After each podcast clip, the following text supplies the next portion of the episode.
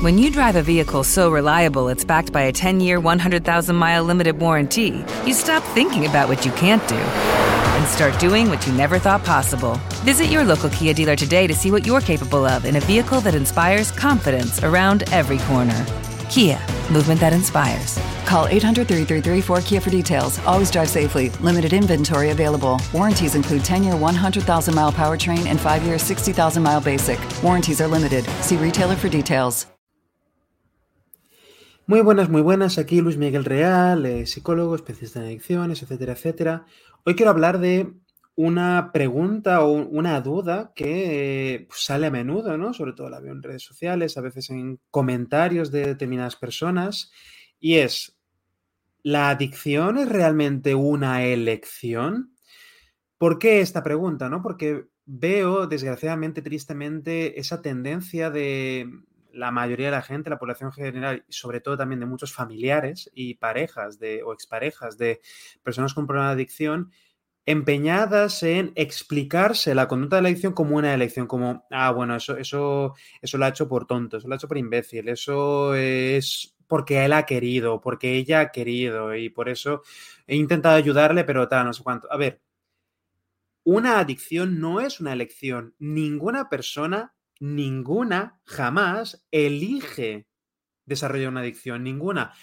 Es verdad que las personas eligen determinadas conductas, ¿vale? Pueden elegir determinadas conductas, determinadas aficiones. Por supuesto que una persona primero elige eh, drogarse y elige utilizar, por ejemplo, una droga para autorregularse emocionalmente, para intentar eh, bloquear eh, los, las sensaciones, las emociones desagradables, el sufrimiento del día a día. Eso, por supuesto, que es una elección pero ninguna persona hace eso esperando desarrollar un problema de adicción. Nadie hace X pensando, vale, e, A va a llevar a B. ¿Vale? Consumir esto me va a desarrollar una adicción. Nadie, absolutamente nadie ha hecho eso jamás en la historia del universo. Jamás, nadie.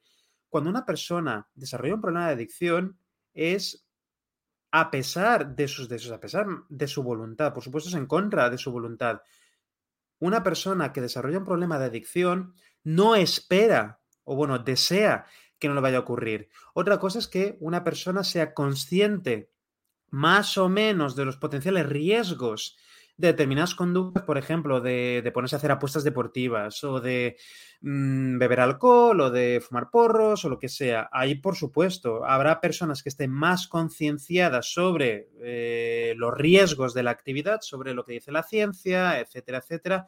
Pero la gran mayoría de personas que hacen eso, que hacen determinadas cosas, no son realmente muy conscientes o no se toman en serio el riesgo. Pero eso no es lo mismo que decir que ellos han elegido la adicción. ¿Y por qué todo esto es un problema? Es un gran problema porque la persona que piensa que una persona elige desarrollar una adicción, esa persona es imposible que pueda ayudar a nadie. Es imposible que pueda ayudar a una persona con adicción. ¿Por qué? Porque está culpabilizando a la persona, está culpabilizando a la víctima desde el minuto uno. Está culpabilizando a la, a la víctima desde el minuto uno. Por supuesto que la persona no quiere desarrollar adicción. Una adicción consiste precisamente en que la persona pierde el control y deja de poder elegir. ¿Vale? Por supuesto, la persona ha podido elegir las conductas, algunas de las conductas que le han llevado a la adicción, pero no ha elegido el hecho de desarrollar esa pérdida de control. Una persona que culpabiliza, ¿vale? Que tiene esa tendencia a culpabilizar un familiar, una pareja o expareja, etcétera, eh, no va a poder realmente ayudar a la persona a superar su adicción. No va a poder darle el apoyo que necesita, no va a poner empatía ahí está también el problema, ¿no? Cuando alguien se piensa que las personas con adicción, los adictos, han elegido estar ahí, han elegido estar ahí, em, están completamente desconectados del sufrimiento ajeno, están completamente desconectados de la vulnerabilidad, están completamente desconectados de la empatía, del, vale, aunque yo no he vivido lo mismo que tú, puedo imaginarme, puedo intentar imaginarme más o menos por lo que debes de estar pasando. Y como entiendo el sufrimiento, la impotencia por la que estás pasando, desde ahí, pues me gustaría ayudarte, o por lo menos no voy a lanzarte mensajes como, ay, te has metido ahí, es culpa tuya, etc., porque eso no ayuda. Es más, la grandísima mayoría, todos y cada una de las personas que son conscientes de que tienen un problema de adicción, sienten muchísima vergüenza ¿vale? Sienten muchísima vergüenza por esas pérdidas de control, sienten también mucha culpabilidad porque también tienen esa historia en la cabeza de que, por supuesto, pues son responsables de las acciones, se arrepienten de haber hecho ciertas cosas, se arrepienten de haber probado ciertas cosas, de haber abusado, etcétera, etcétera. Por supuesto que se arrepienten. No aporta nada a su proceso, no aporta nada el hecho de ponerles más culpa encima. Otra cosa es que la persona esté viviendo en el autoengaño y eh, se dedique a culpar a familiares suyos de que él o ella se haya drogado o XX, ¿vale? ¿vale? Ahí en ese, esa situación concreta sí que habría que ir trabajando hacia el vale, pero tienes que hacerte consciente de que de tu responsabilidad en tus consumos, tu responsabilidad en aquello lo que haces, pero también tenemos que ser conscientes de que un problema de adicción, un problema de conductas adictivas es un problema complejo con un montón, afectado también por un montón de factores eh, neurológicos, neuroquímicos, ¿vale? Porque básicamente una adicción consiste en que eh, una serie de mecanismos cerebrales se creen, entre comillas, ¿vale? Entre comillas, hackeados pues, por una determinada sustancia, por una determinada actividad, los chutes de dopamina, etcétera, etcétera, ¿vale? Hay un montón de información y libros buenísimos explicando en detalle eh, toda la historia neuroquímica, ¿vale? Toda la historia neuroquímica de las adicciones. Pero es que en eso consiste una adicción. La persona, aunque intenta, aunque intenta, aunque es consciente, aunque quiere, aunque desea dejar de consumir, no lo consigue porque hay unas partes de su cerebro que hacen clic y simplemente dificultan muchísimo el que lo pueda hacer.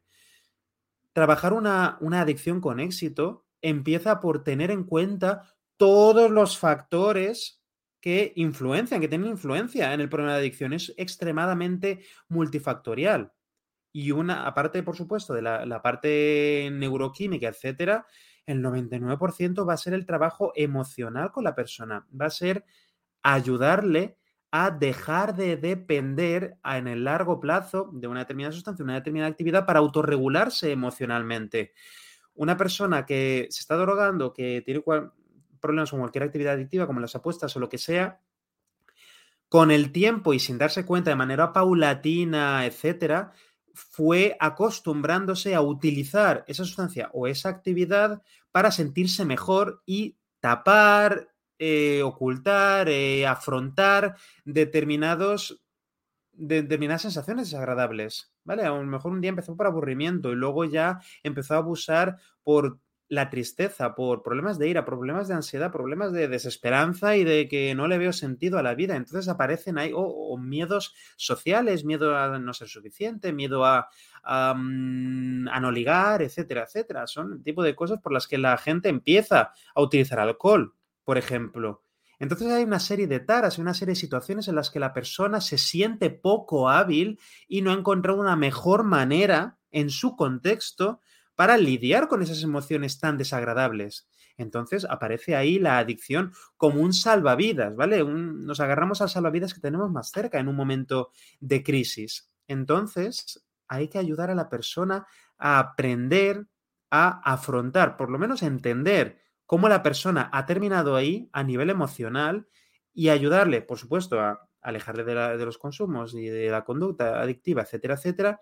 Y por supuesto, ir reforzando, ir construyendo y reforzando esos pilares de bienestar en su vida, que sea capaz, que recupere la capacidad de sentir mm, alegría, de sentir satisfacción, de sentir sensación de logro, de sentir tranquilidad y relajación por otros medios que no la autodestruyan, como pues, son eh, los de las sustancias y las conductas adictivas.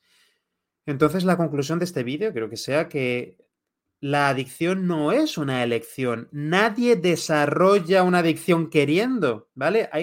es una estupidez decir eso, es una absoluta estupidez y solamente denota ignorancia, solamente denota ignorancia que una persona piense, por supuesto, buscamos explicaciones para las cosas que no hemos vivido, las cosas que no entendemos, y, ah, pues ya está, esto lo, lo ha hecho porque quiere. No, eso solamente denota que no has entendido nada, no has entendido nada, y tu ignorancia no solamente no ayuda.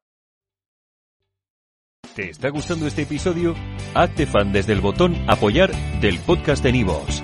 Elige tu aportación y podrás escuchar este y el resto de sus episodios extra. Además, ayudarás a su productor a seguir creando contenido con la misma pasión y dedicación.